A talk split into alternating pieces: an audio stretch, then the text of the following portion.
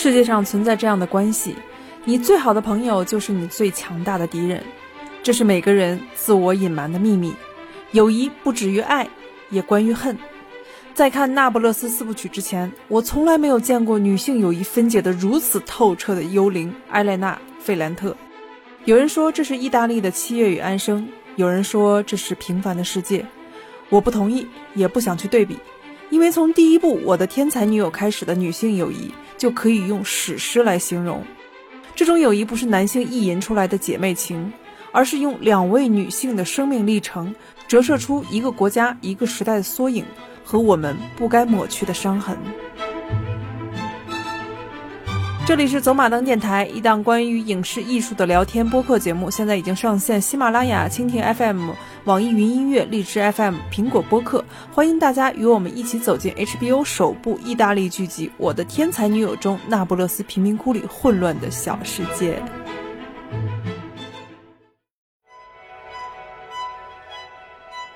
Hello，大家好，欢迎大家收听本期的走马灯，这是我们的第六期。今天跟大家聊天的依旧是北瓜和朋友们好。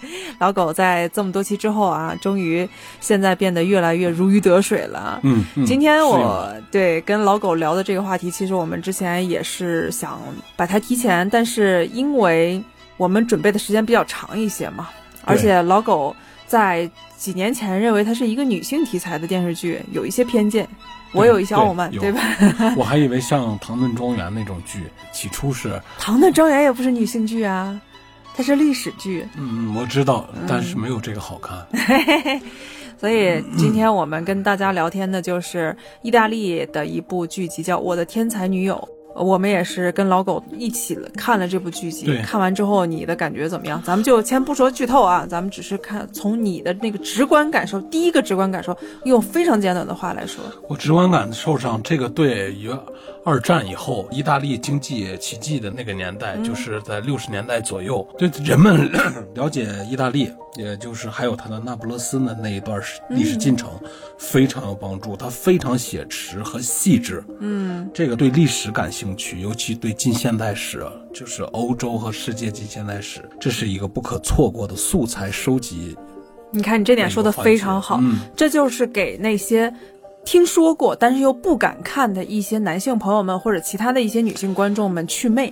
因为大家在看到这个标题的时候，当年这个标题是跟着我们国内的译文版的书籍一起来的嘛？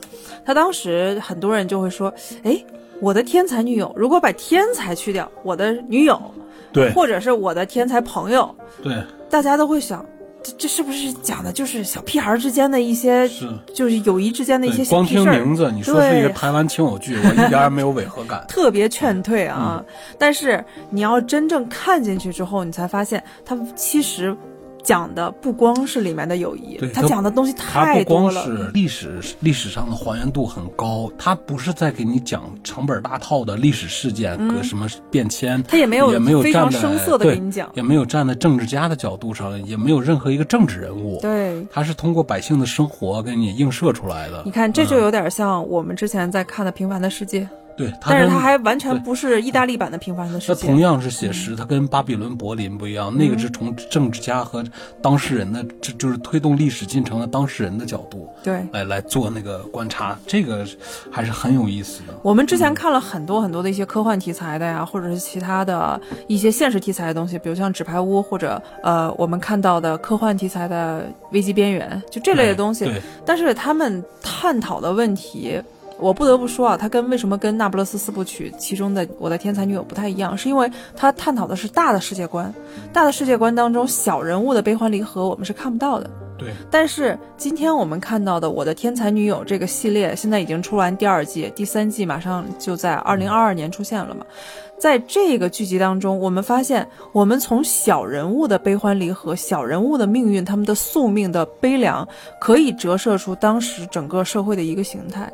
对，这是平常我们很难看到的一个视角，而且还有一个视角非常有意思，因为我们以前看过的所有的名著，我们看过的所有的一些诗篇，还有一些什么神话故事，还有那些电视剧、著名的电影，比如像《教父》系列或者《指环王》，就这类的一些呃希腊神话故事，它讲的都是以男性为主角的，嗯，对史诗型的奋斗史，对吧？对的。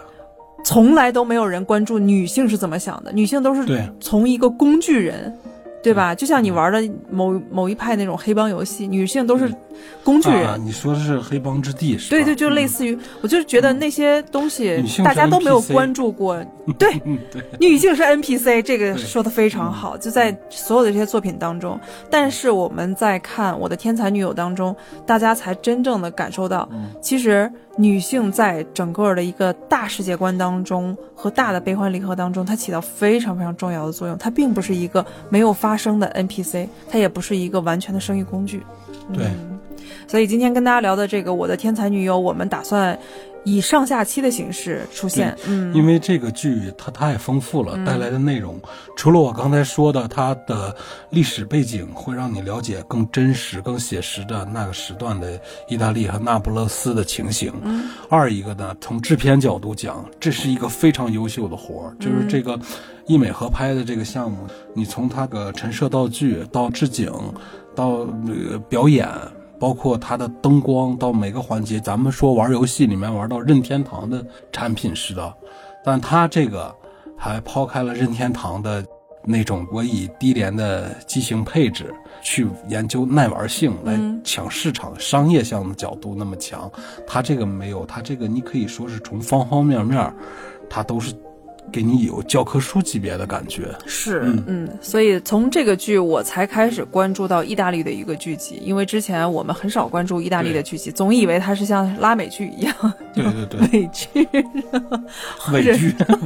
小时候中央八台没少经常会放一些美剧啊。委瑞内拉剧嘛。啊对对对，还有一些其他的拉美剧，大家会觉得，嗯，只是他们长得可能跟韩国人或者其他地方人、泰人、泰泰国人长得不太一样，但是他们的故事情节一样狗血对，。我哎呦配我配音和演员换了，原剧本换成韩剧，看不一样出违和，感。对，都一样的狗血啊。但是在近几年，嗯每一个国家因为有网络平台，比如像 HBO 或者是奈飞，大家的一种官方的合作和购买，让我们能看到，其实有很多优秀的、熠熠生辉的一些剧集，在每一个国家都会出现。对，比如像之前我还看过埃及有一个剧集叫《灵异志》，哎，我都没有想到埃及人拍剧都能拍得这么好。嗯，还有我们说的《巴比伦柏林》，这是德国的剧。呃，我们的父辈，这都是德国非常高分而且很好的剧集。再后面我们再看，其实，在泰国现在也出现了很好的一些剧集。嗯，这个苗头挺有意思的，对吧？嗯你看现在大家因为现在的过，大家都国际化，了，因为那个资方 HBO 这边，他作为采购它非常苛刻的很苛刻的。怎么说呢？有一些国家可能你当地的制片结构的限制达不到的水平，由像 HBO 牵头的话，嗯可能在资金上和那个咱们周边呃资源环境上，就能给你发挥出来你的水平。嗯，应该是这样。我们大概跟没有了解我的天才女友那些朋友们，我大概说一下这个剧集啊，我们先了解一下。好的，我的天才女友是意大利、美国合拍的一个电视剧，美国资方就是 HBO，，对。改编自艾莱娜·费兰特的创作同名小说。这个作者很神秘，到现在为止大家都不知道他的性别、他的年龄、他的长相、他的声音，就这四样都不知道，所以大家认为他是一个幽灵，就是打引号的那个幽灵啊。但是又从他历届的那些作品当中，大家推测出来她是一个女性，因为对她对女性的心理描写非常的细致，这是一个男性作家没法写出来的。很难摸摸索出来，因为你看，我之前在跟你相处的那段时间，我一直认为，就跟我对男性的偏见是一样的。对我认为男性之间肯定会出现我以前看过的电视剧当中的那种大波大浪的，嗯或者是仗义啊，或者豪情啊，就这类的东西。但是我后来发现，男性跟女性的友谊其实差不多，里面也有说我想气死谁，我想让谁嫉妒我，这 对吧？嗯，也有也有一些虚荣心的东西。有时候也会也会陷入一些狗狗血的。对，后来我发现，嗯男性跟女性其实大家都在互相意淫对方，但是大家从来没有说真正的关注过对方的心理状态。而费兰特他从这些作品当中让告诉我们啊，不光是男性还是女性，告诉我们其实每一个人的心理状态，他的性别看上去不一样，但是他的性别里面的友谊诉求是一样的。对根据他的同名小说改编，这是《那不勒斯四部曲》中的第一部，后面是第二部叫《留下的》《离开的》，也被改编成了电视剧。卖 HBO 了。不是，就是他的第二部嘛。但是那个标题还是哦《我的天才女友》第二部，但是在原著小说里不是叫我的天才女友》第二季对，是叫是我的天才女友第二季，但是它的名字叫留下的离开的。哦，应该这个电视剧按这么说的话，应该有四季，对，有四季，哦四季就结束了啊。嗯，该剧由美国付费电视台 HBO、意大利的 RAI 电视台联合制作的一个合作项目，于二零一八年十一月十八号在 HBO 美国付费有线电视网首播。这是美国 HBO 第一次购买的一个意大利的剧集，也就是说第一个外语剧集啊。第二季根据那不勒斯的小说《新名字的故事》哦。留下离开的是第三季，嗯 因为我看的是书啊，现在说有点乱。已于二零一八年十二月定档啊。关键是由于第一季它非常的成功，第二季前两集我们当然没赶上了啊，我们是看的转播，它前两集在意大利电影院上映的。哎呀，这个待遇有点像当年的大卫林奇的《双峰》第三季，嗯，在戛纳的电影院上映的。也就是说，大家非常尊重这个剧集，也非常喜欢这个剧集，这样就说明大家对这个剧集的一个认可，就认为你其实拍的是电影制式的东西，完全是可以的啊。我们现在等的第三季，第三季就是留下的离开的，而且我们也在看，哎，小演员们肯定会发生一个巨大的变化，到时候期待一下吧啊。说到这里，我们就不得不先跟大家来聊一下，而且整理一下整个我的天才女友的一个故事架构，让那些没有看剧集的朋友们大概了解一下，我们才能从故事里面的一些小细节延展开来，跟大家今天一起聊它里面我们看不到的东西，或者它里面还有一些很多细节，他想讲但是他又没有讲出来的一些东西，哎就是我们知道的嗯一些历史细节啊。对，我的天才女友的第一季的起点和原著小说是一样的，嗯，因为我们刚第一次看的时候，它的一个第一个镜头就是一部手机在夜晚当中亮起来了，对吧？对也就是说它的时间线，而且那部手机跟我们现在的手机是一样的，差不多，差不多、嗯时间线是差不多的。从六十年后的，也就是说主角已经在现在这个时间线，他已经是六十多岁，对对吧？六六十年后的一通电话开启，当身为作家的艾莱娜，也就是我们的主角 Leno，我们到后面会给大家解释为什么他叫 Leno，但是在他的书名上叫艾莱娜啊，也就是说主角 Leno 接到她的好姐妹，也就是她的闺蜜 Lila Lila，儿子的电话、l i l a 的儿子叫 Lino，这个在后面我也会解释的。得知他在六十六岁失踪并抹掉了所有的痕迹的时候，我们的 Leno 出于愤怒和复仇，开始写 Lila 曾经的故事，以此来对抗 Lila 的自我擦消除，开启。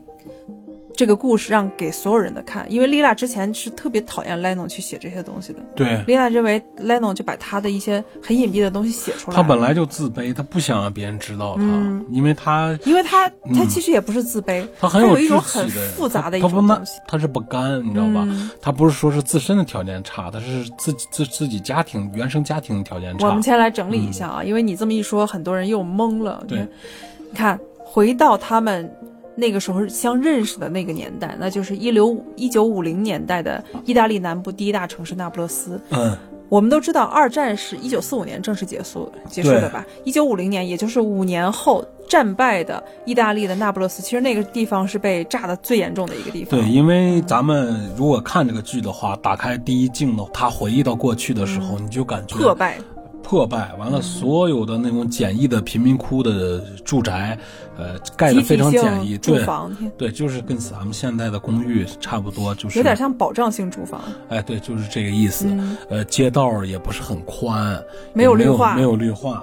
这个很，这个旁边就可以看到铁道，你而且你看它的荒地也是瓦砾废墟，是那对种感，觉。就好像没有耕地。因为呃，咱们那不勒斯这个地方，整个全意大利的所有城里面，它是被当时轰炸最厉害的。这盟军在打这个地方的时候，轰炸最最严重的一个地区。嗯咱们印象里，可能上个世纪早期意大利是农业国，但你这个片儿你就看不出来。这就是那不勒斯也确实是一个农业非常发达的地方，因为之前我们吃的披萨就是从那不勒斯出来的。大家对那个地方都是那样，农业和嗯肉类啊、是很丰富的地方，奶酪。但是战争之后，那不勒斯就是一它转型了嘛，因为它过去拥有的一切都被击碎了，那么它要重建，它正好是意大利经济奇奇迹的那个时期，它是从农业转型工业，正好咱们这个剧中到了开篇不久以后，就到达那个六六七十年代。其实他还没有完全反过来。汽车呀，你看哦摩托车呀，消费品很快就进来了，嗯这老百姓家的那个生活水平逐步在提高。但是那不勒斯这个地区是很特别的，这是那不勒斯，我们一定要说一下啊。嗯这个地方主人公生活的地方是那不勒斯最穷最乱的贫民窟，就是卢扎地区，那不勒斯的一个郊区。而且那不勒斯周围其实离海是很近的，周围都是海洋，对所以它才有什么海洋文明什么很多东西啊。对，关键是由于贫民窟它跟其他地方的人不一样，嗯，贫民窟肯定会把你安排在一个郊区鸟不拉屎的一个地方。对主角们和他的父母们，他们的父母那一辈儿，也许这辈子都没有见过海，而主角小小的年纪，他们很想去看海，对，但是他们又没有能力去看海。其实很近，嗯，很近，但是他们没有能力，因为没有汽车，没有交通工具嘛。对两个平民女孩 Lennon 和 Lila 的故事在这里展开。童年是 Lila 与 Lennon 相遇并相交的一个重要时期，这就是他们的开篇。和大部分七零后、八零后的生活比较接近。由于知识匮乏和经济条件恶劣，大部分那不勒斯的父母，尤其贫民窟的一些父母，他们对孩子的教育上其实存在了很多问题。对，为什么我要今天推荐这个？是因为他们存在的问题在我们身上也看得见，有一些影子，太像了，嗯，嗯对吧？有一些影子，比如像家暴，对，嗯，家暴在那个年代，我们我们是八零后嘛，嗯，在我们当年生活的那个年代，家暴也是很普遍的一个现象对。而且家长不光是他们夫妻之间家暴，还对自己的孩子有语言暴力，还有肢体暴力。对，这个在那不勒斯太常见了，孩子的天真烂漫却被早早就被成年人的自私、狂妄和自卑，对吧？嗯你看，从两个主角的成长过程当中，我们就知道成年人的愚蠢、自卑对，和一无是处，全都发泄在孩子身上，所以那些孩子很早熟。对，嗯，暴力不光是丈夫跟妻子当中，辱骂跟厮打也成为社区当中的交流文化。比如像邻里之间，嗯，社区的一些弱者跟强势的那些黑社会之间，都非常非常的混乱。比如像我们看到第一集，木匠佩鲁索就被阿奇勒先生他们的里头有一个老大对扔到了墙上，疯寡妇梅列娜和自己的情人多纳托的老婆在楼梯上开始翻滚厮打，然后骂出那不勒斯土话。嗯想去读书却不被父亲允许的莉拉就被扔出了窗外，嗯胳膊露出了骨头。还有就是索拉拉兄弟光天化日下侵犯了安东尼奥的妹妹，嗯，然后之后还把安东尼奥给揍了一顿，对，还说你妹妹是勾引了我们。就这种东西，我就觉得特别熟悉，就像我们小的时候、很小的时候看到周围的一切，它发生过的这些事儿，对，嗯，很相似。尤其你在，嗯，北方、西北这些西北这个问题更严重，小一些的城市，嗯，这个它跟大城市不一样。对在八十年代末，在九十年代，这个是跟他们的环境还是有很多相似之处。我后来不得不反思一下，这是不是一种就是资源的匮乏导致的贫民之间的内卷化？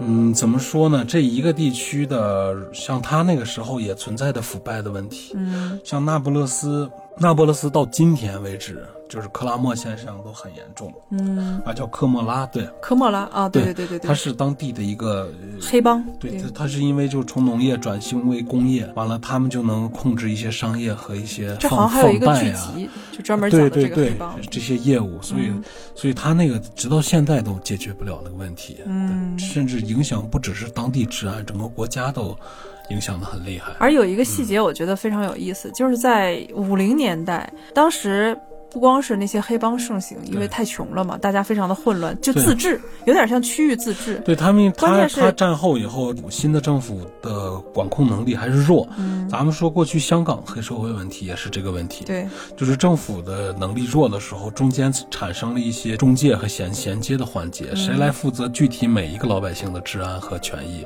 那么这个老百姓肯定要找那些嗓门大、胳膊粗。我如果只怕他的话，也许就不用太怕别人了。嗯只要我的资源拿出来一些给他分享，我只需要怕他，而我不需要怕哇王二麻子张三李四了。而真正出现的一些真正的治安问题，比如像凶杀案这样的东西出现的时候，是军队出面，而没有警察。嗯，而且他们破案也特别、简单直接应该应该叫粗暴，不应该就叫干练，直接就问谁是谁？你打听一下，来街道里，如果大家都说是王二麻的，那他也没有什么调查、审判啥的，就王二麻抓走抓走关了，对，或者毙了，就是一切的一。切，从上到下都是那种暴力和直接简单的东西对。嗯，嗯，这样主角他们的生存环境其实是非常困难的。也就是说，贫穷跟疾病还有混乱，包裹的整个那不勒斯的贫民窟。对，嗯，那个那个地方那真叫水深火热。也跟我们当年感觉有那么一丝丝的相似，但是他们还有一些细节比我们当年要好一点啊，比如像他们吃的东西，啊，对吧？他们吃的都食物相对丰富一些。你说是跟咱们小时候比呢，可能是没有明显的区别。你同时代肯定是比咱们强。对对对，我就是说同时代啊。对。然后穿的衣服，还有就是他们的经济缓过来的时间其实很时代，毕竟咱们那个时候，呃，是六十年代初的那几年吧。嗯。他们那个时代是五十年代以后，他们他们是受利于马歇尔计划，他们是第一批被援助的那个国家，因为他们，呃，二战时候被被摧残的。就是没有一间整教堂了嘛，都。哎呦，这让我想起来当时咱们看的一部电影，叫《偷自行车的人》。对，对吧？它里面讲的也是在二战结束之后，当地的意大利人他们生存环境非常的困顿。对。但是他们缓得非常的快，因为他拿到了呃马歇尔计划的救救援资助以后，发展农业是个很漫长的时间问题。他被摧残的呃全是废墟瓦砾。那他肯定是大量的土建工程出来吧，所以好多都是工人，那工人就没有时间种地了吧？那就靠贸易来解决。嗯，那这时候呢，二战以后的轻工业也发达，快消品的概念也起来了。嗯，而且他的也属于那个蓝边阵营的，所以他很快也享受到那波红利了。所以，就像你说的，物资特别匮乏的年代，也没持续太长时间。是，就像仿佛将近七十年代不到的时候，好像也就经过了十年的时间。所以，所以你看，他就是在六二年、六三年左右，他们特别贫困的家庭里，孩子吃的是肉酱意大利面。嗯，对，跟。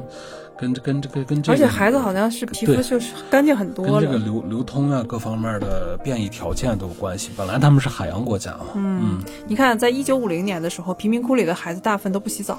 对对，很脏，衣服那个是都是那些什么粗沙的一些东西啊。但是在我们看第三集的时候，当主角们已经亭亭玉立长成了少女时期的时候，他就出现了一个明显的变化，一个是。女孩们，她的整个状态就比小的时候干净很多。对，这当然也跟孩子的生活习惯是有关系的啊。对。但是她的社区普遍发生了一个巨大的变化，比如像之前他们没有书店，对，没有借图书馆，对。之前书是一个非常昂贵、非常奢侈的东西。嗯。像主角莉拉和莱农他们去讹阿奇勒的钱的时候，就讹他的娃娃那个钱。对。用很多的钱，就在他们看来是很多的钱，才买了一本《小妇人》。因为欧美的知识产权特别的值钱，嗯，你在欧美买书籍这个东西本身就很贵，尤其那个年代的印刷成本也好，书是个特别奢侈的东西。还有一个就是他们的便利店啊，我现在说是便利店，其实就是杂货铺，什么都卖。对。两个家族，对两个家族的杂货铺，之前是阿奇勒先生是最大的。蔬菜、肉类、奶酪、日用品，包括一些小的工艺摆件到后来的一些小家电。你再看他们两个家族，阿奇勒先生被索拉拉家人给算计死了，对吧？杀害了。索拉拉家就在这个社区当中，他们就雄起，雄起了之后，他们的整个店面。在主角们长大之后，就成了一个很现代化的店面了。对，而且他们的摩托、他们的车也发生了一个巨大的变化。从他们的路其实也发生了变化，像之前他们的路以土路居多，但是他们长成少女之后，不光社区里有了草地，开始绿化了，而且路的硬化程度也。他之前也也不见得是土路，我感觉是也是硬化路面，但是不平，没压。哦，后来就柏油了吗？对，也不柏油吧？也没柏油，但是至少修了一下，就是压了一下。嗯，没有像之前泥沟里那么明显。你看之前小女孩丽拉跟 Leno 两个人去看海，对，就在他们周边。他往回走的时候，看到他妈妈在找他的时候，其实走的是泥地，对对吧？对，旁边就是楼房。但是你在看他们长大之后，旁边的地已经非常平了。哦，那就是做了硬化了。对，肯定是做了硬化。因为之前也是土地，也是被压过。嗯，这就是很多有意思的一些细节啊。你看到的一些，比如像房屋之间的一些细节，有什么样的一些冲击力呢？因为你之前我知道你还对装修方面比较感兴趣。我我是看这个，除了对之前，你像对意大利的近代史、现代史有些了解以外，我没跟你说他的制片是非常优秀的。嗯。这个优秀在哪儿呢？我只是对它的整个画面效果非常的震撼，因为嗯、呃，作为文艺复兴的发源地，当然我不是说那不勒斯，那是意大利啊，对，佛罗伦萨。但是它整个这个国家，它其实是从中世纪往后，它就是一直属于艺术气息非常浓厚的地区，对吧？它也是开启了人类文明最重要的一个阶段。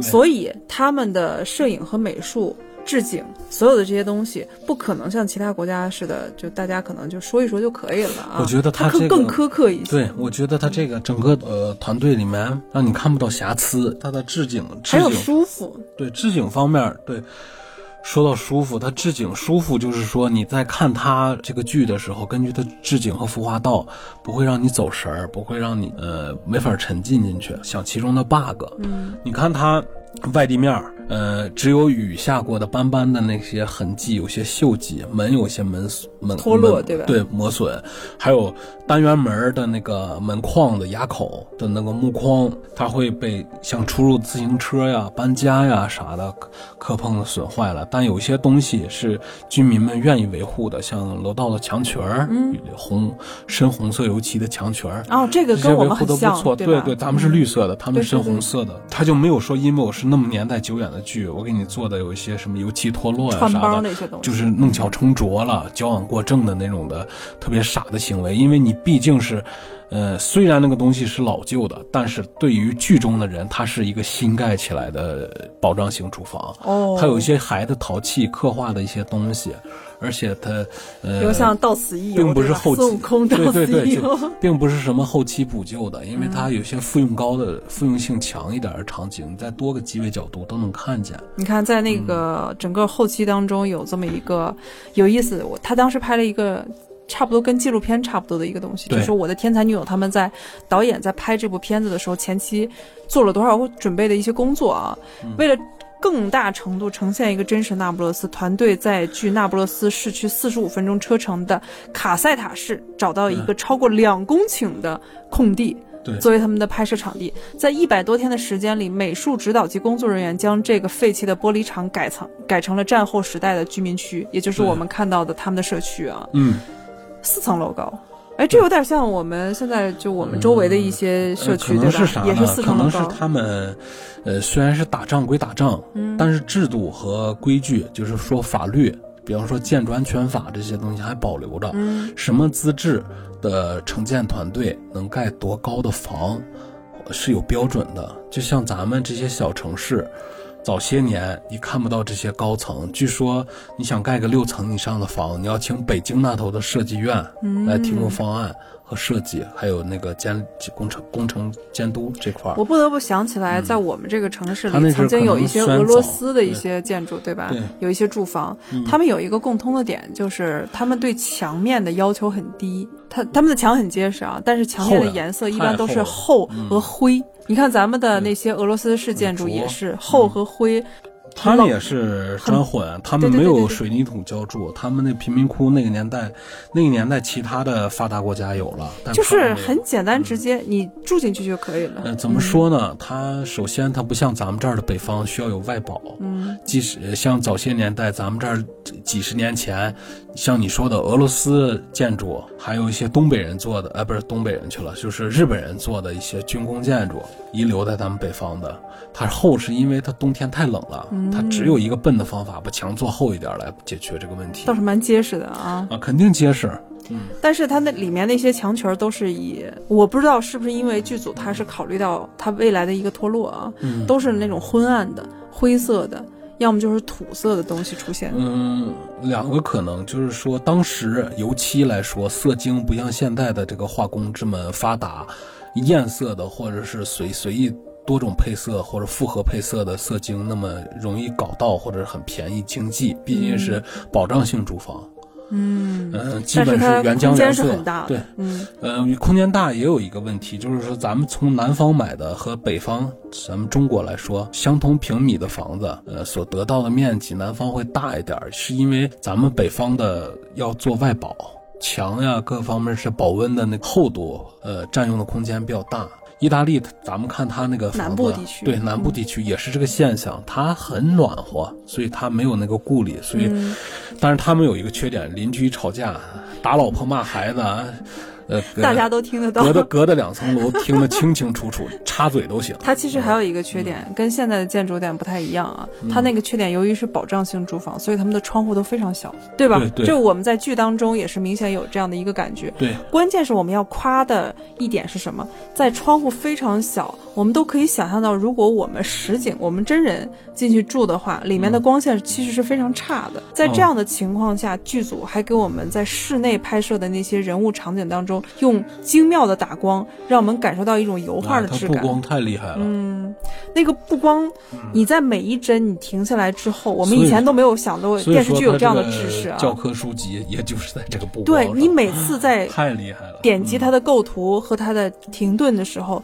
它的构图还有它的颜色都像维米尔的画。维米尔虽然是荷兰人啊，嗯呃，所以我现在举不出来意大利文艺复兴时期那些画家的例子，因为他们都是那种太古典的画派的。但我想说维米尔，嗯维米尔的画里的那种光线，就是那个光打在你头发上和皮肤上的那种折射，嗯在你在看这些截图的时候，你就只能想到，哇，这不就是戴珍珠耳环的少女那种感觉吗？对，真漂亮。对嗯，倒牛奶的少女，就类似于这样的东西。有一些也是大厂作品的剧，嗯，嗯，咱们不说剧，有些电影我都看不到这个。对，对，嗯。因为咱们不是说为了嗯捧一踩一啊，咱们就结合他这个制制片水平，咱们举一些咱们都看过耳熟能详的例子。咱们不是说因为因为他是艺美合拍的，咱捧他，嗯，咱咱咱踩啊，并没有，我们是很咱公平的，因为它咱就给我们的视觉冲击力咱就。说这个工工业水平上的事儿，咱们看过那个《江湖儿女》和《芳华》是吧？这两个咱们都称为文艺片儿。嗯对对，嗯，你即便看他的剧照也好，还是拿到无损格式的片子看也好，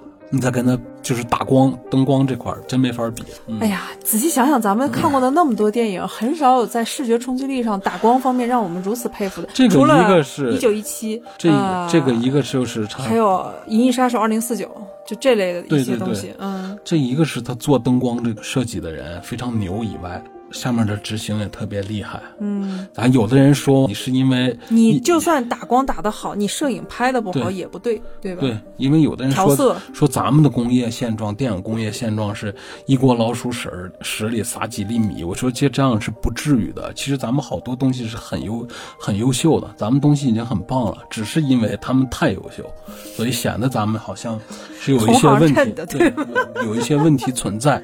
其实你看《江湖儿女》吧，嗯呃，他一开篇有一个角色进入一个小卖铺这块儿，这是个电影作品，咱们去跟那个我的也我的天才女友，对这个剧剧来比一下，就是他一一上来进进这个小卖铺，是将我们观众一下领入，从那个公交车上开始铺垫，领入直接到那个时代，字幕上打一九九九年，让你进入这个时代的感觉。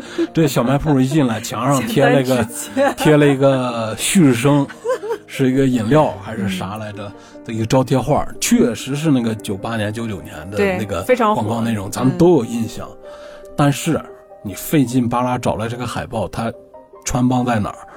它严重的磨损，它严重的氧化，嗯，就是说呃印刷印刷品经过十二十多年的摧残以后，氧化偏色非常严重。剧中这肯定是那些剧组的人员，他们去鬼事儿上这逃。这就是这些人老讨厌，说什么一一一锅老鼠屎里撒几粒米根本不管用，还是不能吃，这这就是偏激了。其其他的都还可以，包括它的外面的建筑、外立面、孵化道都挺讲究。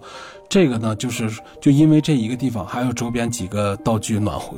它的陈设，剧中人来说，对他来说是新的呀。嗯，你你他怎么能是二十多年的旧相呢？他穿越了。对，这个是这个是很硬伤的问题，但是在《芳华》的这个制片里，这个问题就好好的很多。这跟导演有关系啊。你看《芳华》是电影作品吧？嗯你看他的那个舞蹈室，他的那个地板，他的地板没有说我从哪儿采购的木地板给你做，是拿棕刷的、手刷的，嗯道具组找木工找木工油的工做的，工业因为当时没有喷喷漆啊。对，因为当时当时工业水平只当时那能用手个红油漆就是那个就是那个红色，嗯，你没看过当时咱们早些年八十年代的木的公交车的上面画的红漆，跟现在的红不一样。嗯，它的绿墙裙儿也没有油漆脱落、做旧那种感觉，除非它有一些场景，整体楼就给你呈现是一个刚解放以后盖的，那它的装修也是那时候做的，他能跟得上。但凡是新的东西，他对当情节来说是新的，他就要做到新的，但是他也有一点可惜的地方，就是在细节。嗯，比方说那一排那那些个伟人的画像，还有一些标语、装裱也好，还有一些呃他用到的印刷技术，就不该是那个年代的东西。嗯，这样的好多人看的会觉得别扭。这就跟导演是有关系的，但是导演又不可能控制每一个细节。对对对就像之前陈凯歌他在拍很多的一些历史题材的东西的时候，他对每一个细节抠的很多，但是他抠了这些，他其他东西又不行你。灯光组的组长是个大牛，你道具组组组长是个大牛，但是那个人家给你拉来这些人，你你不能全自己干吧？咱说不好听，咱们的组长又不干那些活。要不人家业内人士就说形容说，导演其实是一个包工头，对，对，他是就用一种很粗俗的一些话来形容啊，他其实是可以去引领很多牛人去共同完成这个项目的。对，咱们的基础太差，咱们下面的工人是。但如果你的工人哪方面出了一些差池，导演是管不过来的。管不过来比，如像之前整个的片子的工程进度、演员的档期，大家都叫到这儿了，开不开？真管不过来啊！像之前那个冯小刚他在嗯拍《非诚勿扰》的时候，就出现过这么一个情况啊，就说当时的一些他们做道具的人，他们第一集第一集他们不是去北海道玩吗？对去北海道玩，大家都会把行李箱从车上拿下来，进了温泉酒店。对呀、但是做道具的一些人就请来一些就是很年轻的一些后辈嘛，嗯那些人做工作不是很特别认真，也没有什么经验，他们认为我就把行李箱拿来就可以了。嗯，但是冯小刚那个时候就急了，因为他也是个很抠细节的人，但是这也是就管不过来嘛。他就说、嗯不对，怎么演员拿那个箱子那感觉不太对呢？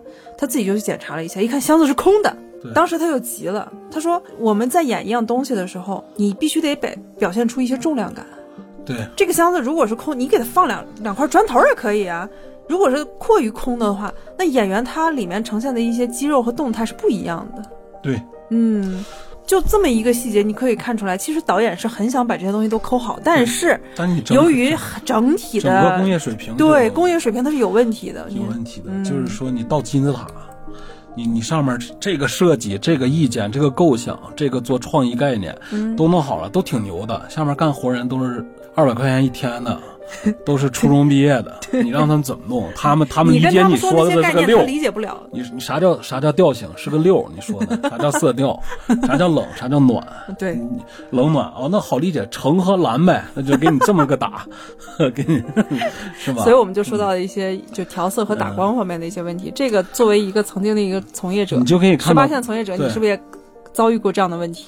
我没有权利在说这些，因为我遭遇我也是其中的一个螺丝钉，不关我的事儿，我也是呃没有办法配合的到位。你看，我们再看我的天才女友，回到这个话题啊，我们再看每一帧，我们刚才说的她的打光和她的摄影是非常厉害的，关键是它的调色也惊为天人。你就是它里面的调色是用一种高级的灰度，咱们都知道人家的有什么演员工会，嗯，干活肉头不利索，但是你看你刚才还说了，你刚看你找的资料是他们一百多天，从那不勒斯大概五六十公里，嗯。你看也建成了整个的社呃，在，一个空地上拍摄。两公顷，它整个社区的居民、教堂、学校，呃，不知道有没有学校，有一些什么有学校、呃隧道，乱七八糟的这些东西都门拱，从土建到装修到是里面的道具基本的陈设完成能用，嗯，四个月交活也不算慢了。对，给咱们片场，如果说你是做那种的凑合能看的，可能是几天，但是真的实体做土建的话，嗯，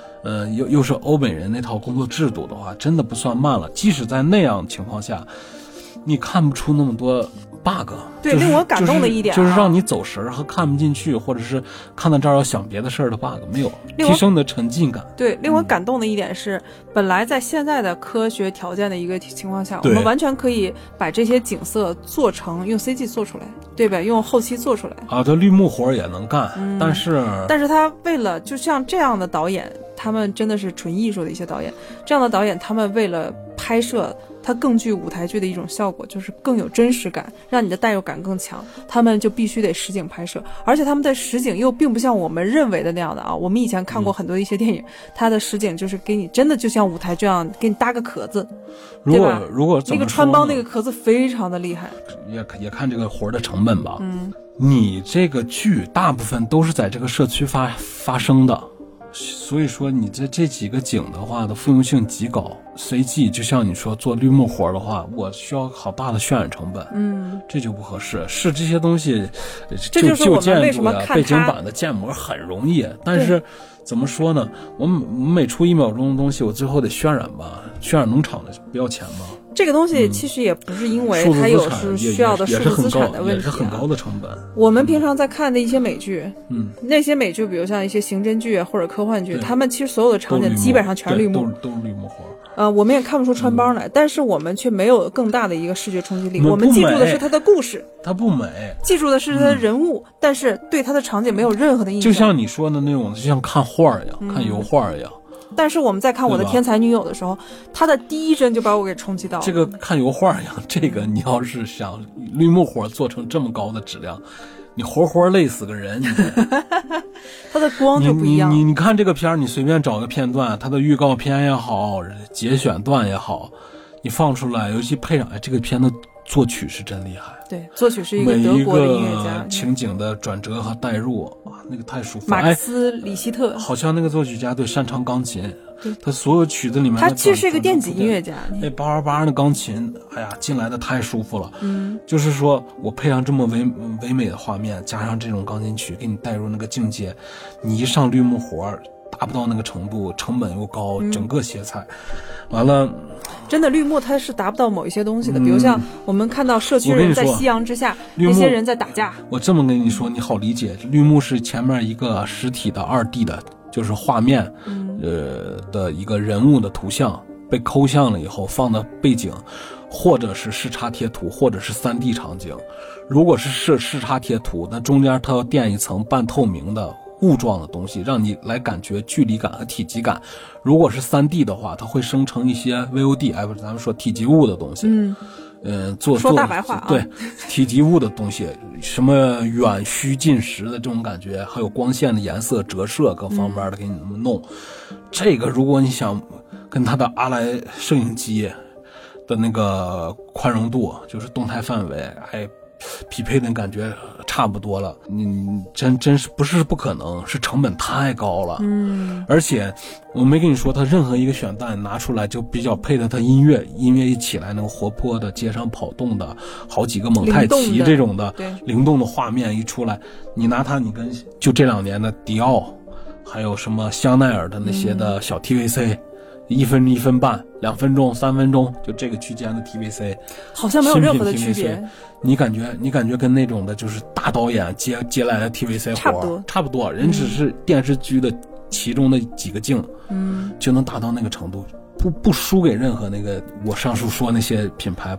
那我可以这么想对嘛，就是你刚才在介绍这些摄影机，嗯那它这个电视剧会不会全程都是阿莱的摄影机拍摄呃？，应该是好像阿莱 S S 叉 T 还是 S，好像是 S T 叉 S 叉 T，就是嗯这、这套就是解决方案，但而且那它成本是其实是相当高的。嗯、都是不是说它成本高？嗯其实在这个行业里，大家都是就是租机器的地方，你基本上 RIDE 啊这些东西都无人问津了。一些小的团队，微电影和一些小微成本的，你像我们拍一些餐、哦餐饮项目的那些小微成本的 TVC 会租一些 RIDE 用一用，但基本上标配都是阿莱系列家族的。那我就可以像理解电啊影都是它的那个，就是阿莱的呃接近旗舰产品的 S 叉 T 还是 ST 叉，我忘了那个词。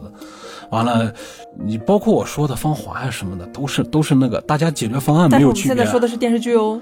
我知道，它跟那个电影和电视剧区区间，包括你用的灯，我用的灯，你什么什么类型的轨道，我多么重型的设备，没有区别。这就承接了我之前给大家介绍，就我们在开篇的时候说，它在第二季的时候，前两季是在意大利的电影院上映的，大家的制制作流程，它完全可以在电影院上映。对它的它的流程上没有任何区别，嗯，就是干活的人不一样。哦，嗯，这样就可以看出来，在意大利人。他们这些制片厂，哎可能他们是完全不想这些东西。芳芳华是不是也是一七年、一八年作品？差不多。那大家的流程是基本一样。你说你比我早十几年，你可能无线图传没我方便，嗯，你调度起来没我灵活，嗯所以你可能镜头运用没有灵活。但如果说都都一样的话，那那人家那个布光和调色，呢真是教科书级别的。真的是啊，值得那个业内从业人员去看一下啊。你关键是作为一个原著党，都别说跟电影比，它就随便你们拿一个片段，它都跟一个精致的奢侈品或者流行产品的 TVC 比我。刚才不是也说了吗？你随便按个暂停，它的每一帧的画面你都挑不出毛病来，啊都是一个非常非常漂亮的古典油画的感觉。你看，我刚才不是也说了吗？作为法国电影经常有这个特点，你们发那？是法国电影啊，但是他现在我说的是意大利电视剧啊。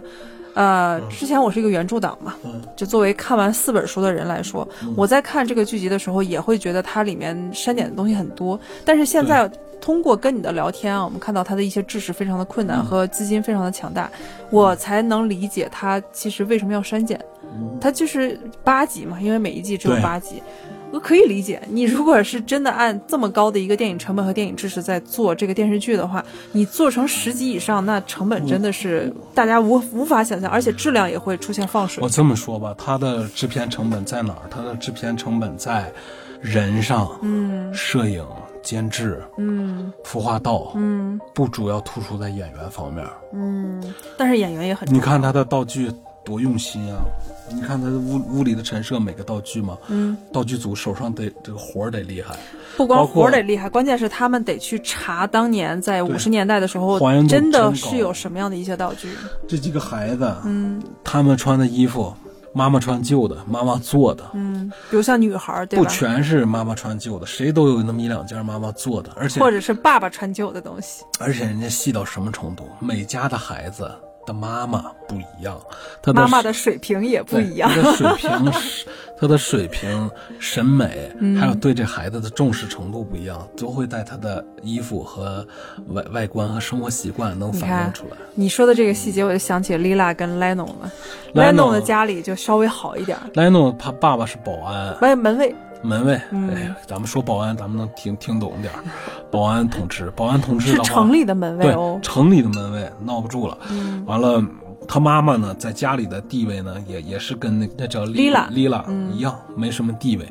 但是他家好一点儿，就没发现莱农就干干净净很多。因为他爸爸的收入在整个社区来说，还相对来说比较体面一些。呃，除了他妈给他做的，还有他妈穿旧的一些衣服。对，他他就是，即便在小学的时候，他也不是一身衣服。他虽然衣服很差很旧，但是好多呀。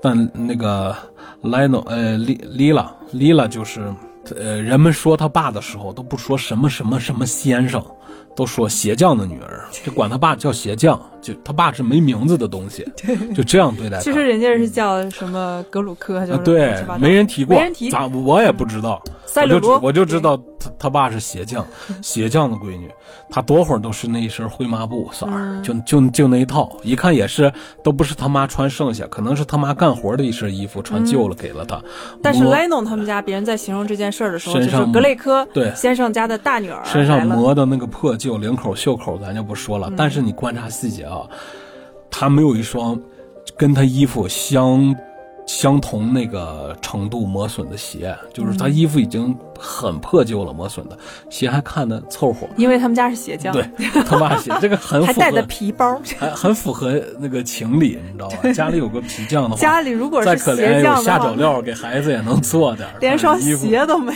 有。对，真正你看有的孩子那穷街上跑的男孩儿啥的，衣服烂，鞋也跟着烂。嗯，就是说他们这个道具，就是说，如果你说这每一个细节，每一个角色的，包括他所有场景中的细节，都有导演或者是什么给你操心到位，盯不过来。所以说，他从道具组的组长到下面每一个人，他都能根据蓝图，根据咱们预先咱们设定好的工作内容，给你漂漂亮亮地完成了，没有一个可以让人指着鼻子说你是个老鼠屎的。更别说是，哎，那个太难听，咱们不说了。哎你看 Lila 跟 Leno 在长大之后，他们整个社区经济好了之后，Lila 其实穿的还是很烂，对，脸还是很黑，胳膊还是很黑，嗯。是因为他在家家里的地位是最低的。你再你看 Leno，Leno 由于经济变好了，整个社区也相对来说活跃起来了。对 Leno 的家庭给他的穿衣打扮上重视很多，因为 Leno 他升学不断的在往上升嘛，对，他都穿上呢子大衣了。但是你再看同样的 Lila，在晚间出行的 Lila 还是穿的粗布的衣服。他爸爸当门卫的话，他上中学甚至要考大学，家里的条件，我觉得改善了未必，因为他妈期间多次提出来，好像剧中提出来，要是跟老师说不想让他念了，嗯要给家里省钱，让他工作。他爸爸但可能是给他借经济在钱，借钱支持住他。经济在变好，嗯他爸那个时候说：“你别逼着我去跟索拉拉家借钱。”哦啊，也就是说他家其实没有借钱。嗯我只是说，在经济变好了之后，他爸的工资待遇、其他的东西可能会比他之前在五零年代的时候要好很多。也就是说，教育的成本其实越来越低的，但是他们的嗯工资是越来越高的。对嗯，对，他们在向好的发展那对时候，对对对对。嗯，就像他们社区之前，我刚才不是说了吗？之前是没有借阅图书馆的，但是现在却有了借阅图书馆。也就是说，他们不怕你把这个书拿走，嗯，他们已经有这方面大胆的一些做法了。对也就是说，经济条件让大家有一些安分剧感。中他们上了中学了，那应该是六十年代末七十年代了。对，对他们除了物质的基础建设、紧急性的呃保障修复，嗯完了到达了一些精神文明建设，像做一些广场的活儿，包括一些你像说的图书馆，这些都起来了。而且刚出来的公共交通也比较发达。他就默认大家是有信用的，嗯，大家是守信的，所以图书馆没有让你压任何身份，只是问你叫什么，借了一个么书条，登记一下。那个书就可以拿走十五天。你看，完全是按个人信用来说的。这让我想起好咱们也没丢过。书，人家没有没有没有，而且他们还鼓二溜子满街的，那种二溜子满街的地方，居然不丢书。他们还鼓励大家去读书。对但是在五零年代，我们能看出来书是非常昂贵的一个东西。但是在他们长大之后，六零年代的时候，书已经变成了鼓励大家去借阅、去看、提高知识的一种媒介了。对。嗯，这有点像我们小的时候，就对他这种的就是文化自由，也导致为什么就是大家都打完仗，嗯。他就能在欧洲就能从少数的仅次于西德还有日本，嗯，第三发达的国家到太快七十年代了，真的，他太快了，进步的太快了。腾飞的太厉害了，嗯。还是跟他这个呃精神圈有关。是。嗯我 我就说书这个事儿啊，嗯。就让我想起来我们小的时候，那个时候我们刚装修附近的广场，还有附近的绿化带，里面有很多很多的一些花儿，就政府放那里很多一些什么新鲜的花朵啊。这个但是是在第二天的时候，我就会看到很多的花都被搬走了。这这是这种的，因为在成都咱们不常见这个事儿，因为成都是，咱们说现在是新县城市。我只是说，咱们在很小的时候，我小学的时候能见到这种怪现象这有点像那不勒斯它经济腾飞之前的对样子。对对对，嗯就是说，对经济腾飞之前，它比较穷，尤其对基础物资。就是咱们初期早些年闹文明城市的时候，会应急的街上摆一些真花儿，这不是假花了。看第二天那些真花很多都被拿走了。老太太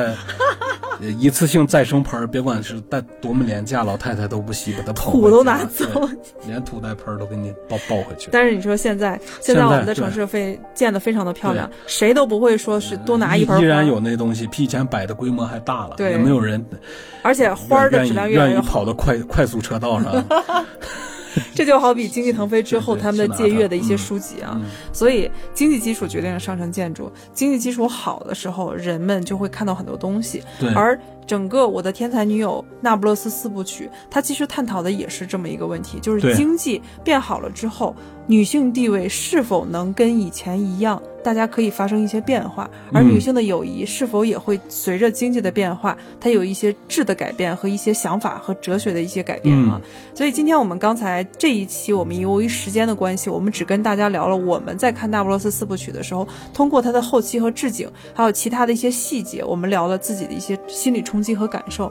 我们将在下一期的时候跟大家继续聊《我的天才女友》第一季和第二季，和整个书《那不勒斯四部曲》当中它具体讲了一点什么，也通过一男一女。你看，我之前本想找一个女性嘉宾，但是后来想不妥，对，我觉得这个问题还得找一个男性嘉宾、嗯，一起来探讨多角。度来研究一下。对，嗯，男女干活不累嘛，这样的才能用更公平的方法去聊这虽然。就是说广义上人们认为是个女性剧，但是我我是非常喜欢看。我强硬的拉嗯着你看的时候，对你发现它其实不是。真真的很好看。嗯，你看我们今天的推荐，不知道大家会对这个剧有没有一些新的感受和新的一些吸引力？嗯没有看过的朋友们，大家我推荐大家一定要去看一下，放下你的偏见，嗯，放下你之前的一些标签，这个剧真的非常好。而看过的这个剧的那些朋友们，想去听一些，比如像他对角色的一些不理解的动机，我们将会在下一期跟大家完全完全的整理一下，下每一个人的心理动机，和通过女性和男性的角度